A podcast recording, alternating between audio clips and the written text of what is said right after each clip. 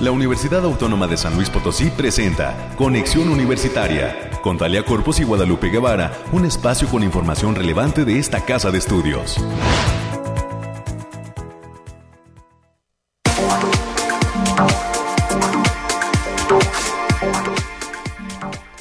Muy buenos días a todas las personas que están ya en la sintonía de Conexión Universitaria. Soy Talia Corpus y le doy eh, la bienvenida a nuestro espacio de noticias de la UASLP. Se cumplió el pronóstico, ¿verdad? Están bajando las temperaturas en la ciudad y me imagino que también en otros puntos del estado y por supuesto de la República Mexicana con la presencia de este Frente Frío número 8 tome precauciones por favor y eh, pues evite exponerse a estos cambios bruscos de temperatura. Hay que vestirse en esta temporada de frío en capas como las cebollas, nos dicen las autoridades, para eh, poder ir quitándonos esas prendas que ya no hagan falta conforme suba la temperatura y avance el día. Por lo pronto, hoy si no ha salido de casa, no olvide cargar una buena chamarra, quizá una bufanda, algo abrigador para hacer frente a las temperaturas que se están registrando en este martes 31 de octubre. Pues quédese con nosotros porque tenemos diversos invitados que nos van a compartir información de interés sobre lo que acontece aquí en la Universidad Autónoma de San Luis Potosí, justo en el marco de lo que es esta eh, pues eh, celebración tan mexicana del Día de Muertos. estaremos presentándole a usted la invitación a visitar el altar que ha sido levantado en memoria de un potosino entrañable el chino González. Para esta eh, información tendremos la presencia en cabina de la maestra Greta Alvarado y del licenciado Sergio Sim Jiménez. Ella es docente y él es administrador del Departamento de Arte y Cultura, que es el espacio que está alojando eh, pues esta, esta singular altar de muertos por lo cual estaremos haciéndole extensiva la invitación para que lo conozca. Asimismo, a las 9.30 de la mañana voy a conversar con el doctor Sergio Núñez Pastrana. Él es coordinador de la licenciatura en gestión de la información de la Facultad de Ciencias de la Información. Nos viene a compartir las experiencias del taller titulado Inteligencia Artificial y Humanidades Digitales para los procesos de gestión documental. A las 9.45 de la mañana voy a platicar con el doctor Amauri de Jesús Pozos Guillén.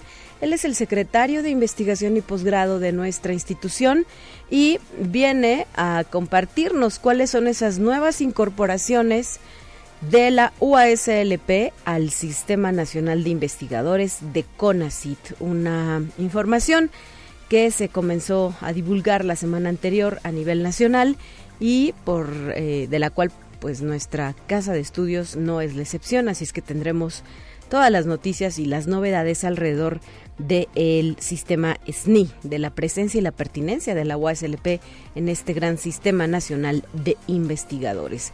Así es que con esto y las secciones que usted ya conoce daremos forma al programa de conexión universitaria. Recuerde que se transmite en vivo y en directo desde nuestras instalaciones. Estamos localizados en el corazón del centro histórico de la ciudad de San Luis Potosí y desde aquí hasta el resto del mundo a través primero de nuestras diversas frecuencias 88.5 FM, 1190 AM en la ciudad de San Luis Potosí capital y también el 91.9 FM que tiene como sede la ciudad de Matehuala y nos permite alcanzar cobertura en el altiplano potosino.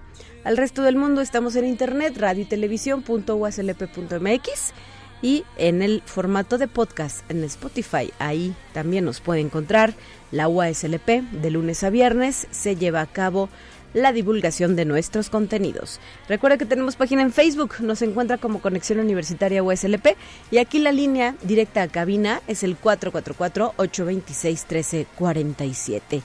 Gracias por el respaldo, como cada mañana, a Ángel en los controles técnicos y a mi productor, el ingeniero Efraín Ochoa. Así las cosas son ya las 9 de la mañana con 7 minutos y continuamos.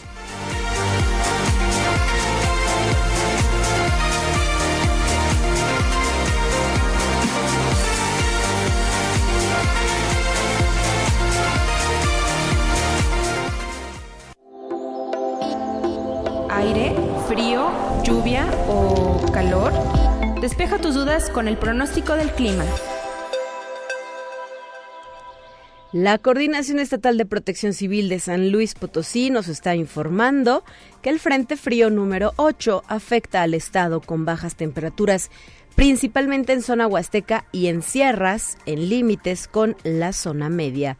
Además, destaca que se prevén algunas lluvias dispersas en sierras, como así como presencia de vientos con rachas de cercanas a los 60 kilómetros por hora en la Sierra Abra Tanchipa, también allá en la zona huasteca. Y revisando el pronóstico por regiones, bueno, pues no guarde las cobijas porque el día de hoy, para la zona altiplano, se pronostica una máxima de 18 y una mínima de 10 grados centígrados. También aquí se refiere a la posibilidad de lluvias puntuales en sierras. Nos pide tener mucha precaución con el descenso de temperatura que se agudizaría aún más por la tarde-noche. Para la zona centro, la máxima pronosticada hoy son 18 grados, la mínima 7.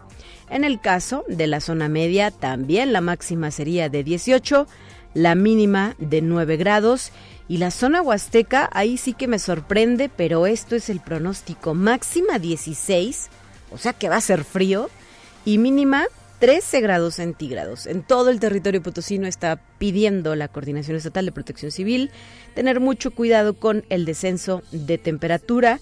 Esto porque hay que recordar que por el Frente Frío número 8 y la masa de aire polar que le acompañan, mañana sería el día más crítico en cuanto a temperaturas en el estado potosino, em, con una mínima aproximada de 6 grados y una máxima apenas de 17 grados centígrados. Así las cosas, cuídese por favor, 9 de la mañana ya con 10 minutos y vamos a más.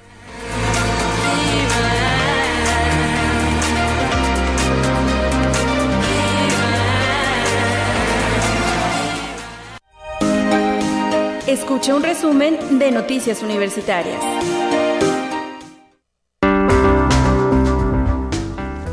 Bienvenida cabina, ¿cómo estás América Reyes? Muy buenos días, gracias por estar con nosotros. Hola Talia, muy buenos días. De martes ya el último, ya el último día de octubre, por favor, que se hizo eterno. por favor, se hizo eterno, pero ya es el último día y ya, ya nos, este, y ya con frío. Ya frío, afortunadamente, ya está fresco, nada más eso sí, cuídese mucho y cuide a los pequeños y a los adultos mayores, por favor. Así es, eh, hay que tomar líquidos calientes, un café, un ponche. Ya va siendo temporada de ponche, ¿verdad? Que además dicen, sí hace bien por todas estas vitaminas, por las frutas con las que se elabora. Eso sí, no le ponga tanta azúcar para que si se toma dos o tres tacitas, pues no haya exceso exceso de azúcar. Exactamente, sí que ya, ya, ya, ya, ya apetece el, el, chocolate, el cafecito, el ponche, sobre todo el ponche. Estamos seguros. Oye, vacúnese, vacúnese, si ya se vacunó, pues también.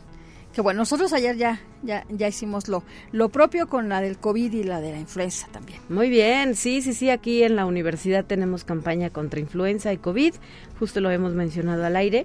También, ya ayer nos tocó ir por el piquete de brazo. Así es, bien. Saludos a nuestros amigos y compañeros ahí en el campus de Matehuala y a usted que nos está sintonizando. Y bien, vamos a darle la información, Talia.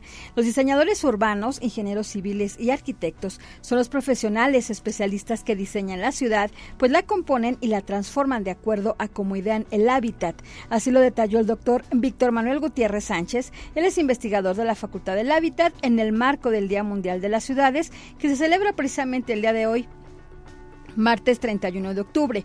El docente e investigador dijo que si los diseñadores urbanos colocan árboles y parques en las ciudades, habrá sonidos de pájaros o del viento, pero si, se si ponen fuentes, habrá sonidos de agua, y si ponen material aislante, habrá paz y tranquilidad, pero si por el contrario se ponen carreteras y pasos vehiculares, habrá sonidos de coches y camiones, ya que todo es impacto y el paisaje sonoro es también parte del componer y planear la ciudad. Y la Universidad Autónoma de San Luis Potosí continúa solicitando a toda la comunidad universitaria y potosina para que se sumen para apoyar a los damnificados del huracán Otis en el estado de Guerrero Por ello solicita la donación de agua embotellada, comida enlatada, artículos de aseo personal, artículos de limpieza y material de curación. Las donaciones se van a recibir en la Unidad Deportiva Universitaria, así como en la División de Servicios Estudiantiles allá en la zona universitaria poniente. La entrega está hasta el 10 de noviembre del presente año y el horario en el que pueden llevar todo su material es de lunes a viernes de 9 a las 16 horas, así que podemos donar. Podemos Así donar. es, podemos participar y apoyar a la población que ha sido severamente afectada por el paso de este huracán. Así es, y el día de hoy, martes 31 de octubre, el Centro Interdisciplinario de Atención Universitaria está invitando al segundo bazar, segunda vuelta, que se va a llevar a cabo en sus instalaciones ubicadas en Francisco Peña, esquina con Benigno Arriaga, sin número, allá en el fraccionamiento del Real. El evento arranca ya a las 10 de la mañana y tiene una duración hasta las 6 de la tarde. La entrada es completamente libre y ya saben que se aceptan los vales de la universidad. Y también la Facultad de Ingeniería está anunciando que el grupo Ingeniosos Divulgando cumple 10 años de trabajo y lo celebra invitando a toda la comunidad a su velada estelar con la proyección de la película Felices por Siempre. No olviden llevar su disfraz y unirse a la celebración bajo la luz de la luna en la noche de brujas. La cita es el día de hoy, martes 31, a partir de las 6 de la tarde en la terraza de la Torre T de la Facultad de Ingeniería. La entrada es completamente libre y ya saben que la observación estará sujeta a condiciones climáticas, así que también llévese su cobijita, este, su chamarra y todo. Y ojalá que sí, que se pueda llevar a cabo esta observación, porque ahorita estaba nublado, ¿verdad? Ahorita el cielo luce pues gris. Y para complementar esta información, América, me gustaría también señalar que la Facultad de Ingeniería está haciendo una cordial invitación a la conferencia titulada Una década de ingenialidades, en el marco también de este décimo aniversario de Ingeniosos Divulgando eh, esta conferencia. Se lleva a cabo el día de mañana, miércoles primero de noviembre, a la una de la tarde, en el auditorio de la Facultad de Ingeniería. Y estará a cargo del maestro Jorge Alberto Pérez González, quien fuera director de esta entidad académica. Y ahora es el titular de la Secretaría Académica de la UASLP. Así es, Talia. Y el ciclo de cine Maestras de Terror sigue con gran aceptación de los cinéfilos potosinos y el día de hoy, martes 31, a partir de las 7 de la noche, presenta en el auditorio Rafael Nieto Compean, aquí a un costadito del edificio central, la película Vuelven, de la directora Isa López. La entrada general es de 15 pesitos y estudiantes e INAPAM solo pagan 10 pesos. Los esperamos y se pueden traer su cubrebocas, pues también. Muy bien. Muy tempranito. Y con la finalidad de conservar nuestras tradiciones, así como fomentar la creatividad entre la comunidad universitaria, la Unidad Académica Multidisciplinaria Zona Media, así como la Coordinación Académica Región Altiplano Oeste de esta Casa de Estudios, van a llevar a cabo actividades para unirse a la celebración del Día de Muertos. Y el día de mañana, primero de noviembre, la Carao va a realizar el tradicional concurso de calaveras literarias y disfraces, donde tendrán actividades de convivencia universitaria, concurso de disfraces y concurso de las calaveras. Y también el día de hoy, la Unidad Académica Multidisciplinaria Zona Media, nuestro campus Río Verde, se va a llevar a cabo el concurso de altares del Día de Muertos 2023. Esto va a ser en la explanada del auditorio de la entidad. El jurado va a calificar los altares y otorgará los premios a quienes estén más apegados a los cuatro elementos como son tierra, fuego, aire y agua que se requieren representar y por supuesto se va a premiar la originalidad y la creatividad. Y también el día de hoy, la Unidad de Cuidados Integrales e Investigación en Salud, la UCIS, que depende de la Facultad de Enfermería y Nutrición, va a concluir la atención sin costo para todas aquellas mujeres que acudan a solicitar exploración clínica de mamas a través de la campaña Tócate para que no te toque, donde la atención es de primer nivel y ya, y ya saben que es completamente libre y sin costo. La UCI se encuentra en la calle 99, número 825, en la colonia El Palmar. Tienen hasta las 2 o 3 de la tarde para que puedan acudir todavía. Hay que decir que es, es para gente, para mujeres que tengan con o sin derecho a biencia y ya, y dependiendo también de la edad, se les pueden otorgar eh, vales para que puedan hacerse una mastografía. Muy bien, pues hoy último día se termina ya esta campaña de prevención, porque sí, ahí está la clave, en prevenir. Así es. Y también el día de hoy concluye el registro para la convocatoria de movilidad virtual para el periodo enero-junio 2024 y este programa permite estudiar materias de tu plan de estudios en las, en las o las instituciones las cuales podrás revalidar. La participación no tiene costo, pero hay que cubrir ciertos requisitos académicos. Para mayores informes pueden comunicarse al teléfono 4448 26 La extensión es la 7174 con la maestra Claudia Isabel Morales Loredo o bien mándele un correo a claudia.morales.uaslp .mx y también la Federación Universitaria Potosina 2023-2025 y la Secretaría de Difusión Cultural están invitando a todos los alumnos, personal administrativo y docente al concurso de altares y de catrines que se va a llevar a cabo el día de mañana, miércoles primero de noviembre, a partir de las 4 de la tarde, aquí en el patio del edificio central. Para el concurso de catrinas se va a otorgar premio a las tres mejores caracterizaciones. Para mayores informes pueden marcar a los teléfonos 4445 08 4749 o bien en el teléfono 5511 9688 67 y en ese tenor hay que decir que el día de hoy a las 12 del día se va a inaugurar el altar aquí, el ya tradicional altar aquí en el patio del Liceo Central, en esta ocasión para Rafael Nieto Compeán. Así es, y hacemos la invitación, ya por ahí escuchábamos un spot antes de entrar al aire con esta invitación a que se visite el em, altar de muertos que realizó la Secretaría de Difusión Cultural, específicamente hoy la apertura a partir de las 12 América. Así así que los esperamos también. Y la Facultad de Medicina está invitando a las actividades del primer Día Nacional del Licenciado en Ciencias Ambientales y Salud, que se va a desarrollar los días jueves 2 y viernes 3 de noviembre en la Facultad de Medicina. Se trata de un evento donde habrá talleres, conferencias y exposiciones. Y también a todos los estudiantes de esta casa de estudios se les informa que la organización Santa Universidades abrió una convocatoria para que aprendan inglés completamente gratis. Solo deben participar inscribiéndose antes del día 3 de diciembre para tener acceso a más de 90 cursos de inglés general y a nivel profesional. Los cursos son completamente en línea y pueden consultar las bases en el portal www.becas-santander.com. Muy bien, América, ¿algo más para cerrar?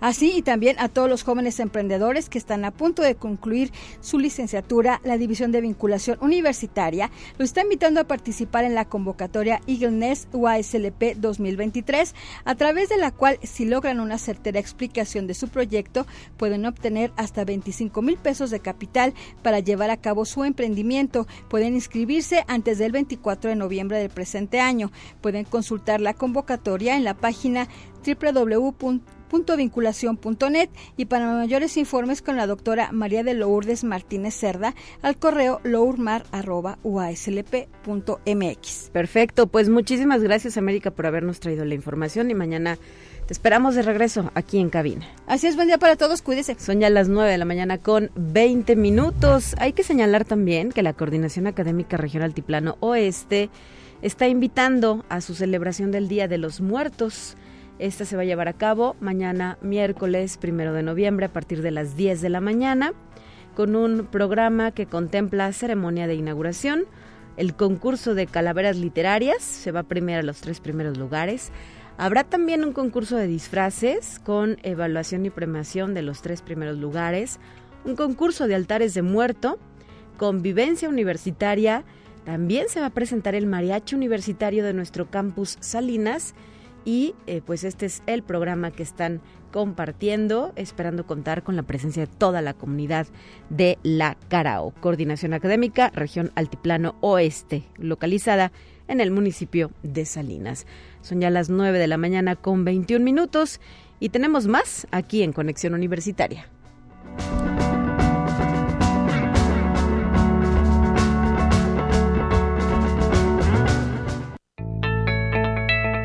La UNI también es arte y cultura.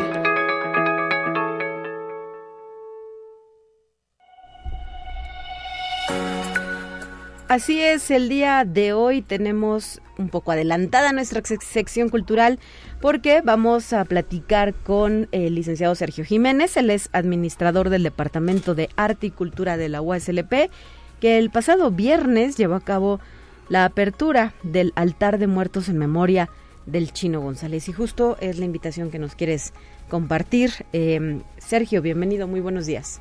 Hola, muy buenos días. Muchísimas gracias por la invitación. Así es, el día de hoy queremos invitar a todo el público para que nos acompañe a visitar el altar de muertos que instalamos en el Departamento de Articultura. Un, altar dedicado al Chino González, que fue un gran artista aquí dentro de la universidad y también fuera de la universidad, pero contribuyó mucho sobre todo a la canción de arte mexicana, a la canción de concierto, a la música popular mexicana y lo tuvimos acompañándonos en muchísimos conciertos, en muchísimas actividades aquí en la universidad y por ser alguien que dio tanto a el estado y a esta institución quisimos dedicarle un altar.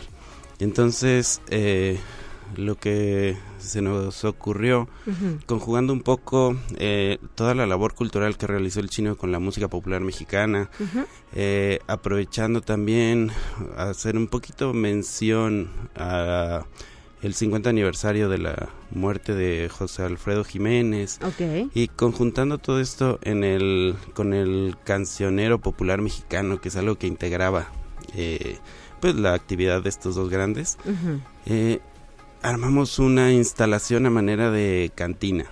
Muy bien. Una cantina popular mexicana en la que integramos ahí eh, pues elementos que hacen referencia a, esta cultura. Pues, exactamente. Y en esta ocasión, ¿quiénes participaron durante la inauguración del altar? En la inauguración tuvimos la presencia de nuestra secretaria de Difusión Cultural, la licenciada Cintia Valle. Estuvo también el jefe del Departamento de Arte y Cultura, eh, licenciado Juan Carlos Díaz Medrano. Estuvo la anterior jefa de este departamento, la licenciada Lucía Delgado. Y también tuvimos la presencia del el maestro José Miramontes Zapata, que es el director de la Orquesta Sinfónica de San Luis Potosí. Después, eh, durante la inauguración, tuvimos algunos artistas que participaron tocando. Eh, estuvimos a la maestra Malkut Zavala y a la maestra Svetlana Galinskaya, ambas de la Orquesta Sinfónica del Estado. Sí, claro. Ellas trabajaron mucho con el Chino González. Entonces, nos acompañaron con tres piezas, una de autoría del chino, mi mano Tañe, y otras dos, una que le gustaba mucho y otra que cantaba mucho con ellas y lo hicieron pues a manera de, de remembranza y de que se sintiera ahí eh, Presente. la presencia del chino, tocaron sin voz. O sea, tocaron ellas dejando solo la parte de, de la voz que le tocaría el chino, este, hermosa. Y después tuvimos a algunos eh, músicos de canción popular también.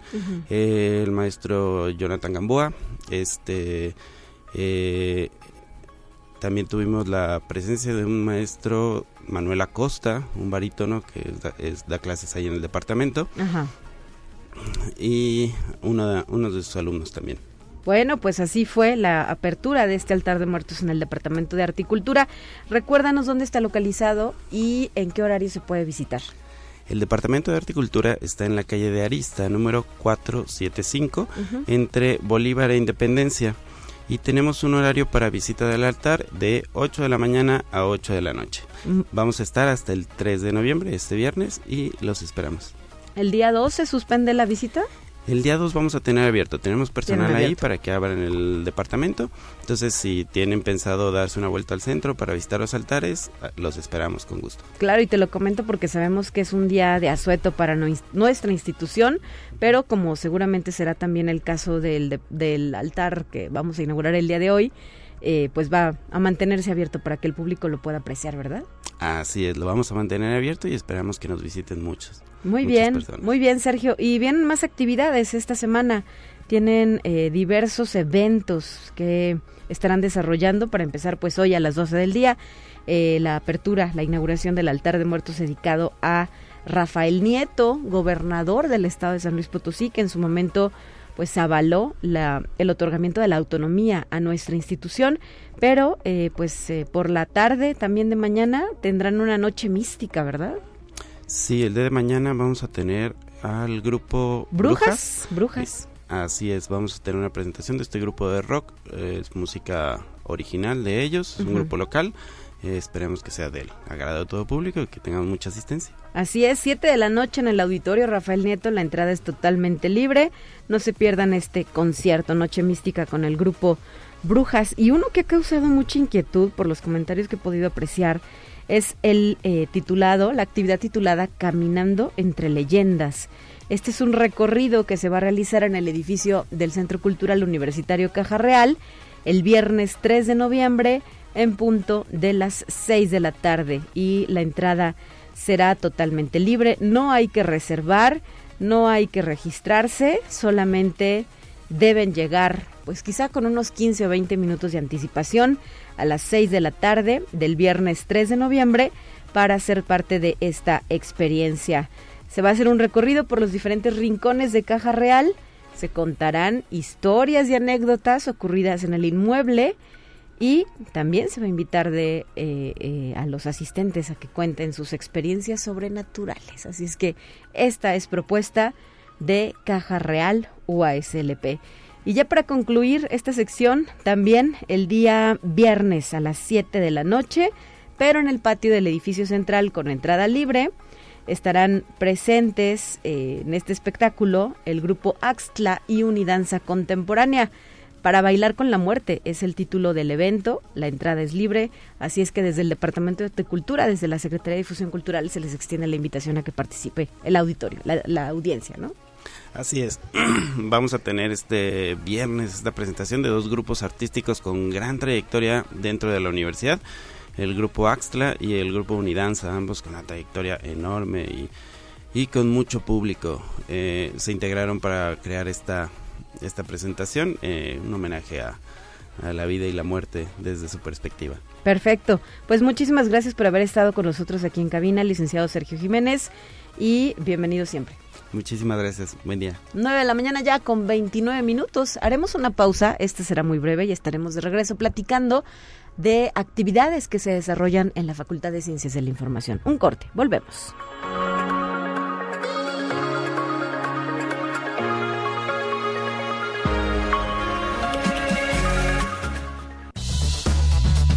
Es momento de ir a un corte.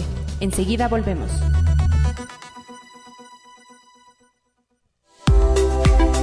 Continuamos en conexión.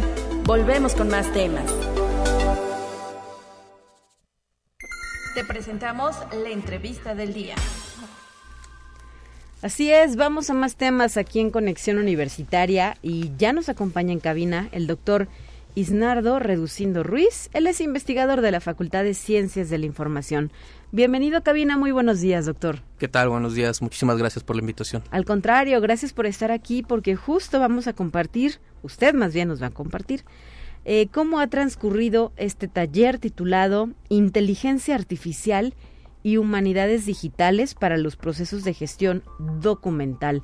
Un tema que está de boga, ¿no? En boga prácticamente en muchísimas áreas del conocimiento, pensando desde diversas aristas, porque por ejemplo la Facultad del Hábitat también lo tiene como tema central de su semana, en cómo incorporar a la inteligencia artificial sin que nos desplace, ¿no? O sin que sustituya en su totalidad a las personas, a los humanos. Así es, es correcto. Eh, precisamente eh, el, el, taller, seminario taller se organiza desde la Coordinación de Educación Continua de la Facultad de Ciencias de la Información, con esta intención de entender estas tecnologías, eh, pero sobre todo desde un enfoque de las humanidades digitales, las cuales este, abordan las tecnologías desde una, este, desde una perspectiva crítica, conservando esta noción de las ciencias sociales y humanas, uh -huh. para poder mezclar estas tecnologías dentro de las metodologías propias de cada disciplina o cada área de las ciencias sociales y humanas. Entonces nosotros estamos abordando o estamos buscando buscando entender estas tecnologías para poderlas incorporar en nuestros procesos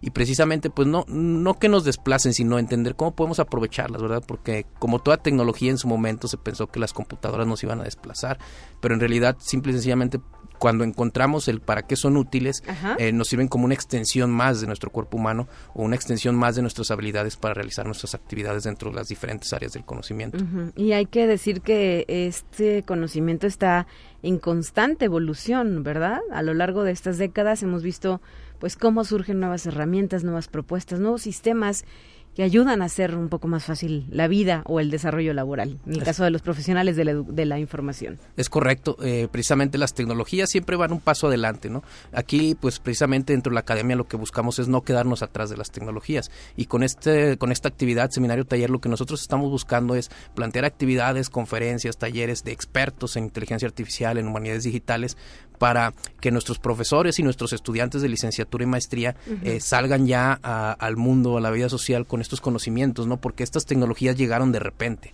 y no se pensaban o no las teníamos en cuenta dentro de muchos programas académicos. Entonces, pues los alumnos que ahorita están conviviendo ya con estas tecnologías directamente, eh, no dentro de los programas académicos no, no estamos preparados para enseñarles al respecto cómo pueden utilizarlas dentro de sus eh, dentro de sus ámbitos laborales o dentro de donde se desenvuelvan. Y precisamente este seminario taller se organiza con esa intención de brindarles esas herramientas que no tenemos de momento en los planes académicos pero que pues este en un futuro se podrán incorporar. Claro hay que llevar a cabo estas actualizaciones. Y cómo toma forma el seminario taller cómo ha sido eh, estructurado justo para lograr ese cometido. Este eh, dentro del seminario taller planeamos algunas conferencias de expertos en humanidades digitales e inteligencia artificial.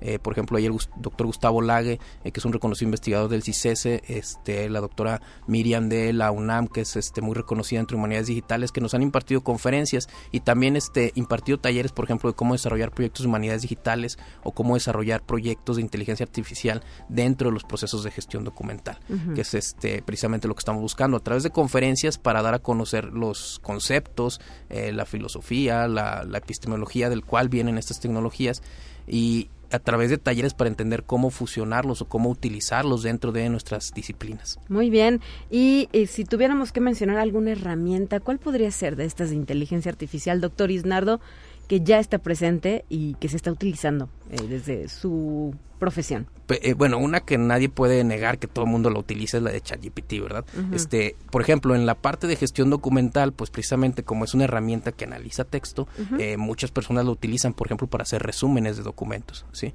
Pero aquí lo importante es entender estas tecnologías porque si no las entiendes haces un uso superficial y, por ejemplo, muchas personas están haciendo uso de estos chatbots para hacer resúmenes de documentos y en realidad lo que están haciendo es este terciar su trabajo, están metiéndole como un paso más cuando tú entiendes estas tecnologías y entiendes que este chat se basa en un modelo de lenguaje, tú puedes utilizar simple y sencillamente el modelo de lenguaje para de alguna forma automatizar el resumen de documentos. Y, por ejemplo, hacer una descripción directa sin necesidad, por ejemplo, de agarrar el documento, de copiar y pegar y meterlo en ChatGPT, ¿no? Este, por ejemplo, este, precisamente los modelos de lenguaje sería algo que se utilizaría mucho en los procesos documentales porque te sirve para describir documentos. O, por ejemplo, las eh, herramientas de análisis de imágenes o, por ejemplo, sería Stable Diffusion para creación o análisis de imágenes que te servirían, por ejemplo, para describir fotografías. Pues hay de dónde agarrar, ¿verdad? Hay de dónde eh, sostenerse para poder incursionar de manera exitosa en este mundo de la inteligencia artificial que eh, también luego suele tener sus lados malos, sus lados, eh, ¿cómo llamarlo?, castigables, ¿no? Por ahí hemos visto, por ejemplo, me llamó la atención una noticia de un estudiante de nivel superior que se dedicaba a modificar fotografías de sus compañeras con inteligencia artificial. Bueno, eso no hay que hacerlo, además es delito, pero sí también tiene esta eh, tiene muchas posibilidades esta esta inteligencia. Sí, precisamente lo que mencionas es muy interesante y es particularmente importante dentro del área de ciencias sociales y humanidades, que es en donde nos desenvolvemos nosotros, porque hay que entender que existen cuestiones sociales, cuestiones normativas, cuestiones legales, eh, cuestiones humanas que no podemos obviar y, tomar la tecnología nada más por el mero hecho de tomarla. Y por eso este seminario taller parte desde el enfoque de las humanidades digitales, para utilizar esta parte crítica que tienen las humanidades y las ciencias sociales para eh, abordar estas tecnologías y precisamente no ver todo miel sobre hojuelas, sino ver todas estas cosas malas que tienen, como por ejemplo los sesgos que tienen al tomar decisiones que, que, están basados en los datos con los cuales fueron entrenados y pueden ser sesgos que pueden afectar a la decisión de una persona, por ejemplo, que no te otorguen tu visa o que te metan a la cárcel, como ya se ha visto que hay muchas aplicaciones ahí que ya utilizan, que dan sentencias automáticas, o, un mal resumen de un documento que resulta que está escribiendo ahí algo que no existe, ¿verdad? Y son sesgos que tienen estas tecnologías, que tienen, eh, que tienen cosas malas, ¿verdad? no todo es bueno. La idea aquí es buscar lo que nos sirve dentro de lo que nosotros hacemos y utilizarlo precisamente como una extensión más y entender cómo podemos involucrarlo o este fusionarlo con los procesos que nosotros realizamos. Muy bien. ¿Y qué más viene en este seminario taller? ¿Alguna conferencia próxima? Eh, ¿Cuándo va a concluir? Este, estamos planeando concluirlo yo creo por el 15 de noviembre. Estamos separando las actividades. La siguiente semana estamos esperando tener un taller con la doctora Miriam, que sería de proyectos de humanidades digitales. ¿Cuál doctora Miriam? Este, la doctora Miriam Peña Pimientel. ¿De dónde es? De la UNAM. De la UNAM. Desde la UNAM. Del Digo, es que lo dice con mucha familiaridad. Sí, es correcto, tienes razón. Nosotros no la conocemos, doctor. Sí, sí, es correcto. La doctora Miriam Peña Pimentel, de la UNAM, del Centro de Investigaciones Biblio, Bibliográficas, este, donde nos plantea, ella ya tiene como 10 años trabajando en las humanidades digitales y ella nos va precisamente a, a guiar cómo realizar un proyecto de humanidades digitales. Y por ahí este, eh, estamos planeando también una, una mesa de discusión entre algunos expertos para ver este, este tipo de, tecnologías, cómo pueden integrarse dentro de eh, los programas académicos de nuestras licenciaturas. Muy bien, y todo esto es presencial, ¿verdad? Este, estamos trabajando de modalidad híbrida. Híbrida. Estamos haciendo los, este, las actividades presenciales o en línea, pero estamos llevando un registro para aquellos que después quieran consultar las actividades, precisamente nuestra comunidad académica puedan usar, hacerlo este, de manera síncrona. Muy bien, eh, ya no hay inscripciones, es decir, ya tienen sus cupos limitados. No, todos se pueden inscribir precisamente porque precisamente como es asíncrono, entonces pueden acceder a los materiales de lo que ya pasó. Ah, muy bien. ¿Y cómo se lleva a cabo el registro? Este sería enviar un correo a educación.continua@fesi.uaslp.mx y preguntar sobre el seminario taller de inteligencia artificial y con gusto les mandamos la información. Perfecto, pues ahí está la invitación desde esta Facultad de Ciencias de la Información. Ayer platicábamos de la próxima realización de su Feria de las Carreras, recordar también que ya viene este evento. Hoy eh, conversamos sobre este taller que explora las posibilidades de la inteligencia artificial y pues son temas actuales, son situaciones que están sucediendo y nuestra institución pues no es ajena a todo ello y pues presenta a estos expertos, ¿verdad? Para ayudarnos a definir cuál es el rumbo a seguir en este sentido. Así es, es correcto. Queremos escuchar a los expertos para entender cómo, cómo hacerlo, ¿verdad? Para ir por la manera del por el camino correcto y sobre todo brindar a nuestros estudiantes, ¿no? Que no salgan sin las herramientas para este mundo en el cual ya se están enfrentando, pero cuál se van a enfrentar en, en el ámbito laboral. Muy bien, pues muchísimas gracias por haber estado con nosotros, doctor Isnardo Reducindo Ruiz, investigador de la Facultad de Ciencias de la Información. Muchísimas gracias. Son ya las 9 de la mañana con 40 minutos. Vamos a la siguiente sección. Ya está lista para usted. Entérate qué sucede en otras instituciones de educación superior de México. La UNAM desarrolló una web educativa que se denomina Piensa Más Allá y se trata de una web app creada por la Universidad Nacional, cuya finalidad es promover el desarrollo del pensamiento crítico, una de las habilidades más importantes para el progreso de los seres humanos. Fue realizada a través de la coordinación de Universidad Abierta, Innovación Educativa y Educación a Distancia, en conjunto con la Escuela Nacional de Estudios Superiores Morelia y en colaboración con la red Universia. La web app se encuentra en el sitio piensa más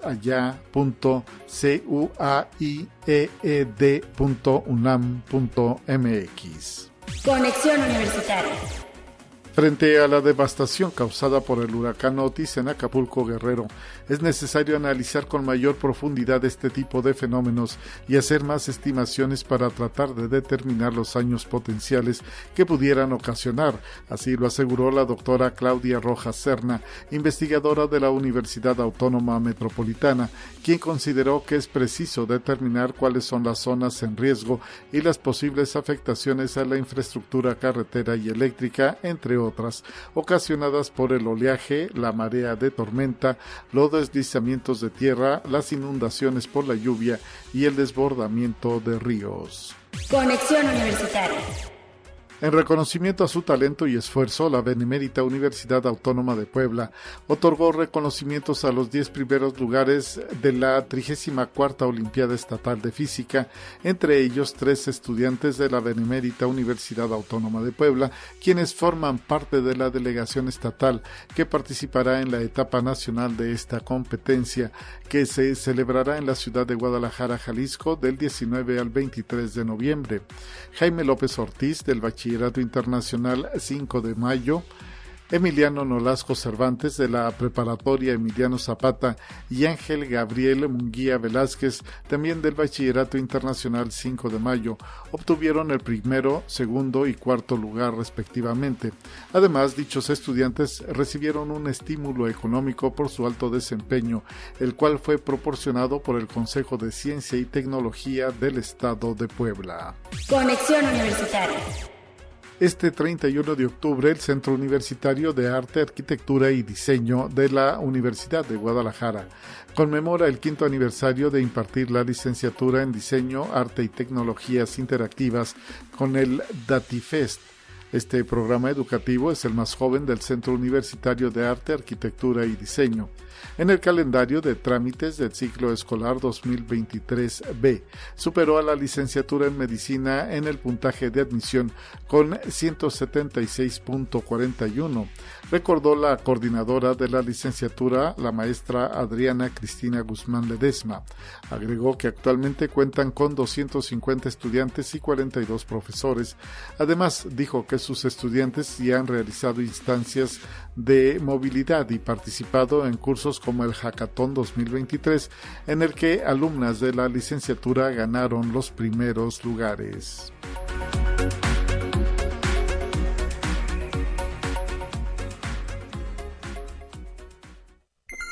Te presentamos la entrevista del día. 9 de la mañana ya con 44 minutos. Es para mí un gusto poder saludar y recibir aquí en la cabina de conexión universitaria al secretario de Investigación y Posgrado de nuestra institución. Se trata del doctor Amauri de Jesús Pozos Guillén, a quien le doy la bienvenida. Muy buenos días, doctor. Talia, muchas gracias. Eh, gracias por la, invitación, gracias por, por el espacio y aprovecho también pues para mandar un saludo a toda nuestra comunidad universitaria. Encantado, como siempre, de estar aquí. Y pues sobre todo cuando venimos con muy buenas noticias, ¿verdad? Que eso es, lo lo importante, hablar de lo bueno que también sucede dentro de nuestra casa de estudios y nos referimos específicamente a las nuevas incorporaciones de la UASLP al Sistema Nacional de Investigadores que impulsa CONACIT.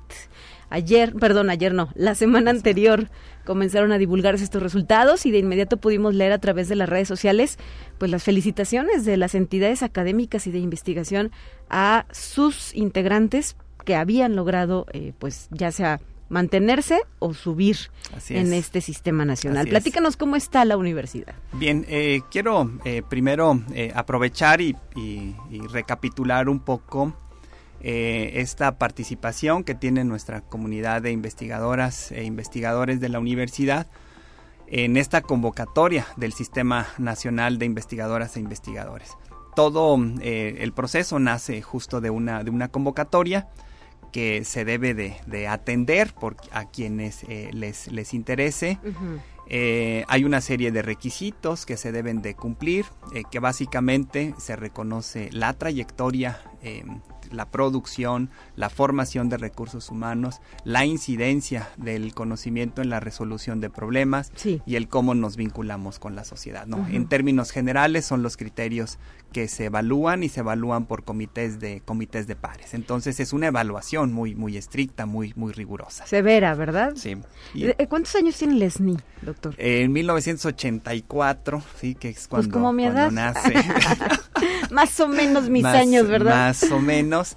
Y bueno, pues ha sido una iniciativa eh, que han impulsado los, los diferentes eh, gobiernos que han estado en, en, turno y es un programa, pues bueno, que se, se mantiene, ¿no? Y se mantiene, eh, se mantiene bien. Hay muchas cosas que se dicen alrededor de ello, pero bueno, hoy estamos aquí para hablar de lo bueno del programa, de las buenas noticias que, que tenemos para, para la institución quiero decirle que en, que en términos generales y es en estos resultados hay eh, tenemos 33 nuevos ingresos y reingresos, es decir, 33 nuevas solicitudes que se mm, aceptaron eh, como nuevos eh, nuevas investigadoras y nuevos investigadores en el sistema nacional que arrojaría un total de cuántas personas. Si ya consideramos estos, estos datos, eh, también debo hacer una, una precisión, que de acuerdo a la convocatoria todavía hay un recurso de, de, reconsideración, de revisión para quien así lo, así lo considere. Pero eh, eh, con estos datos, con estos resultados, tenemos ahorita alrededor de 700 integrantes en el, en el sistema, lo cual es, es un número eh, sin temor a equivocarme, puedo decir que es de los eh, más grandes a nivel, a nivel nacional para las instituciones públicas estatales. Y que nos habla además de la pertinencia, ¿no? De, de, la, de la labor de investigación que desarrollan ellas y ellos. Así es, y la labor de, de investigación y también la formación de recursos humanos. Es decir, eh, nuestras estudiantes, nuestros estudiantes que se ligan a proyectos de nuestra comunidad de, científicos. Ese también es una labor eh, incansable de nuestra, de nuestra comunidad. Y fíjate que quiero también eh, destacar que la convocatoria prevé un periodo de evaluación, dependiendo de tu evaluación, sean cinco, cuatro o tres años anteriores a este 2023. Sí. Y en ese sentido yo quiero eh, destacar y reconocer la labor, porque eso tiene todavía un, un doble, un triple, un logro eh, mayor, un plus, pero un plus así grandotote, porque fueron los años de la pandemia. Sí, claro. Sí, fueron los años de la pandemia, o sea, hay quienes que me incluyo, ¿no? Que nos dedicamos en parte de nuestro trabajo al trabajo experimental, o el trabajo en comunidades, o el trabajo en, clínicas. Sí, que nos tuvimos que quedar en casa, que, los eh, insumos subieron de precio, que ya no hubo traslados, que ya no hubo viajes, ¿no? Para llevar a cabo estas investigaciones. Entonces eso tiene aún un mérito, un mérito mayor. Y en ese sentido, bueno, además de estas 33, de estos 33 nuevos eh, ingresos, también me gustaría destacar eh, las promociones. En este sentido, quiero decir que el, el, sistema reconoce cuatro, cuatro categorías, cuatro niveles, el candidato, nivel 1, nivel 2 y nivel 3. Y el emérito, ¿no? Y el emérito, y el emérito, eh, por supuesto. El, en, este, en esta ocasión tuvimos 21 promociones, 21 eh, promociones, 4 de nivel candidato al nivel 1, 14 del 1 al nivel 2 y 3 del nivel 2 al 3. Y en esto yo quiero también hacer énfasis. una escala, ¿verdad? Así, y un énfasis muy particular. Y ya lo hice de manera, de manera personal ya también eh, a nombre de, de nuestro rector eh, lo hicimos y quiero también aprovechar este espacio para enviar eh, mis felicitaciones y las felicitaciones de toda la comunidad universitaria a las doctoras Vanessa Olivares eh, del Instituto de Física, la doctora Nuria Patiño de la Facultad de Estomatología y la doctora eh, Ruth Soria Guerra de la Facultad de Ciencias Químicas. Ellas obtuvieron su promoción al nivel a nivel 3. Pues nos faltaron los aplausos grabados, ¿verdad, producción? Pero muchísimas felicidades a nuestras tres investigadoras universitarias. Esperemos tenerlas muy pronto aquí en la cabina de conexión universitaria, porque es importante conocer qué están haciendo, eh, qué les interesa, qué les apasiona, porque además sabemos, hemos platicado por ejemplo con Ruth Soria, con Vanessa también, que a veces tienen que renunciar un poco a su vida personal por impulsar su vida profesional, pero esta tiene pues todo este tipo de resultados. Así es, así es, y son tres, tres tres mujeres, tres amigas además, este, que han participado y que participan continuamente no solamente en sus proyectos eh, propios de investigación en sus diferentes espacios, sino que también eh, colaboran en diferentes actividades de la propia gestión universitaria, han participado en, eh, como en las coordinaciones de los programas de posgrado, participan también en diferentes comisiones de apoyo en sus entidades y también en comisiones institucionales entonces diversifican su trabajo de manera, de manera sensacional. Entonces yo sí quiero eh, hacer, hacer de verdad esta, esta mención especial para, para ellas tres que han logrado eh, esta promoción eh, al nivel, a nivel 3. Pues muchísimas felicidades a nuestras investigadoras universitarias. Em, dicen también que a veces lo fácil es llegar, lo difícil es mantenerse, porque hay que mantenerse, ¿verdad? Así es, así es. Platícanos los retos que esto implica. No, esta eh, mantenerse también en el en el sistema, pues implica ese compromiso por mantener la productividad, mantener la productividad científica, mantener la, la productividad eh, sobre todo también en, colaboración con otros grupos, que eso también no es cosa, no es cosa sencilla. Eh, obtener financiamiento, bueno, que ese es otro tema, ¿verdad? que también tenemos que sobreponernos a diferentes situaciones cuando los recursos no son lo que uno, lo que uno quisiera. el tema de los recursos eh, financieros destinados a investigación también ha sido eh, un tema complicado en los últimos en los últimos años en las últimas décadas diría diría yo pero bueno también como como comunidad científica pues estamos preocupados y ocupados en procurar también em, otro tipo de fondos, no necesariamente los recursos eh, institucionales o los recursos que habitualmente conocemos o los tradicionales del, del, gobierno. del, propio gobierno, sino que también estamos eh, preocupados y, hay un, una comunidad muy inquieta y eso también a mí me, me gusta, me apasiona porque estamos también preocupados por buscar en, otros, eh, en otros lugares eh, estas fuentes de financiamiento para eh, poder seguir y mantenernos en estos altísimos niveles y estos reconocimientos en el Sistema Nacional de Investigadoras e Investigadores. Pues ahí está la buena noticia de nuestra casa de estudios que destaca a nivel nacional en todo México por este tipo de resultados. Y hay que hacer énfasis también, eh, doctora Mauri de Jesús, que ha crecido de manera sostenida, ¿verdad? es. decir, cada año hay nuevas incorporaciones y pues vamos dando batalla en cuanto al hacer y el quehacer de la ciencia. Así es, es un número que, que cada año se, se incrementa, es un, un, un número de, de personas que se incorporan en estas, en estas diferentes categorías y también quiero hacer eh, un énfasis especial en que este reconocimiento, en este reconocimiento participan no únicamente eh, profesores y profesoras de tiempo completo, sino que también eh, profesores visitantes, técnicos académicos, con nombramiento de profesor asignatura, em, quienes están haciendo estancias postdoctorales y también eh, nuestras y nuestros investigadores que están comisionados en el programa de investigadoras e investigadores por México, lo que conocíamos anteriormente como cátedras con así. Es decir, hay una diversidad también de nombramientos eh, y eso también habla de esta eh, capacidad que tiene nuestra comunidad para generar conocimiento, para generar innovación, para generar desarrollo. Decir también que es en todas las áreas del conocimiento, no es exclusivo el, sistema de una cierta área del conocimiento no es exclusivo en las ciencias duras, ¿no? Como que luego habitualmente lo asociamos, ¿no? Definitivamente no. Eh, todas las áreas del conocimiento están representadas en esta eh, en estas categorías. Y te preguntaría, doctor, no sé si tengas el dato, ¿habrá integrantes de este Sistema Nacional de Investigadores de todos los campus universitarios?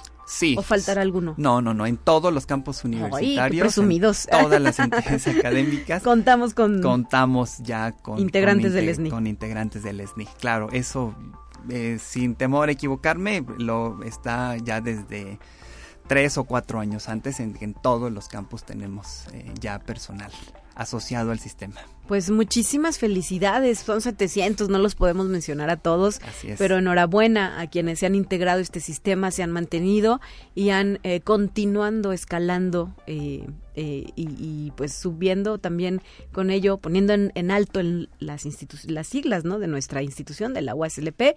Sabemos, doctor, que tú también fuiste ratificado en este sistema, perteneces ya desde hace muchos años, no es algo nuevo, y pues enhorabuena por esto. Eh, ¿Quiénes más fueron ratificados en este Bueno, fueron ratificados en el, en el nivel 3 y también va una, una felicitación muy especial al doctor Lev Glebsky del Instituto de Investigación en Comunicación Óptica y al doctor eh, Edgardo Ugalde, eh, Ugalde Saldaña, a quien, bueno, con cariño le decimos Gallo, del Instituto del Instituto de Física. Que anduvo muy activo con la semana, con el ah, Congreso Nacional de, Matemáticas. Así es. Vaya también una, una felicitación a él y a todas sus comunidades del Instituto de Física y de Comunicación Óptica. Pues muchísimas gracias, doctor, por hacernos partícipe de esta buena noticia para la universidad y seguiremos dando seguimiento a esta a esta importante información. Por supuesto, muchas gracias y eh, ratificamos nuestra felicitación a toda la comunidad. Bueno, pues así las cosas en nuestra casa de estudios. 9 de la mañana ya con 58 minutos, es momento de despedirnos. Nos vamos con la última sección del día, los temas de ciencia. Y mañana estaré de regreso aquí en los micrófonos de Conexión Universitaria. No se pierda nuestra programación. El jueves toca descanso y ya el viernes mm, usted podrá escuchar a mi compañera Guadalupe Guevara. Hasta la próxima.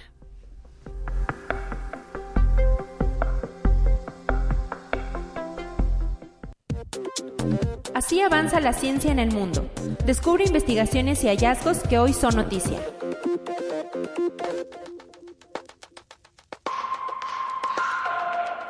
Un grupo de investigadores de la Universidad de Nueva York develó que la gran esfinge situada junto a las pirámides de la ciudad de Giza en Egipto posiblemente fueron esculpidas por el efecto del viento o del agua, informó la revista New Scientist. El geólogo egipcio estadounidense Farouk El-Baz sugirió en un artículo publicado en 1981 que los antiguos egipcios no crearon originalmente la monumental escultura dotada de cabeza humana y cuerpo de león.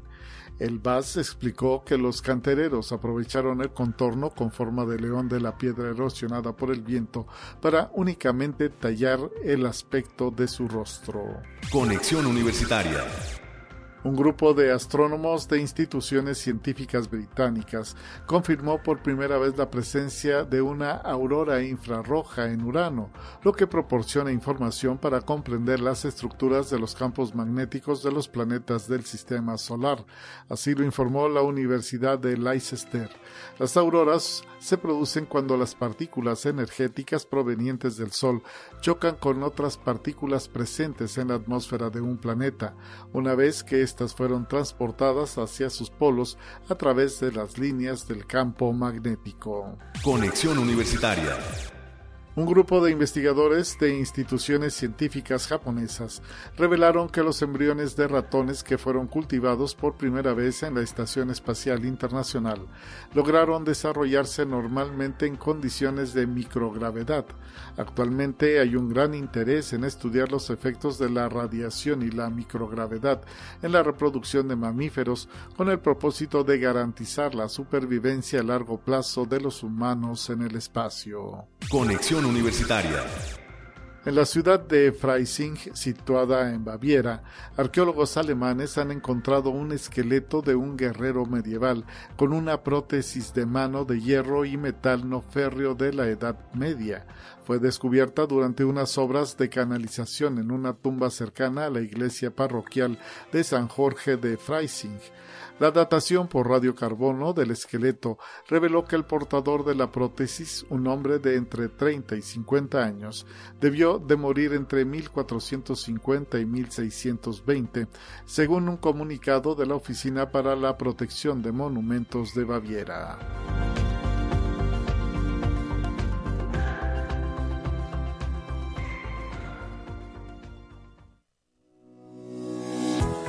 La Universidad Autónoma de San Luis Potosí presentó Conexión Universitaria con Talia Corpus y Guadalupe Guevara. Sintoniza de lunes a viernes de 9 a 10 horas en Radio Universidad 88.5 FM y 1190 AM en San Luis Potosí. En el 91.9 FM con cobertura en el Altiplano Potosino. O en el resto del mundo por el portal www.uaslp.mx y la app UASLP de descarga gratuita.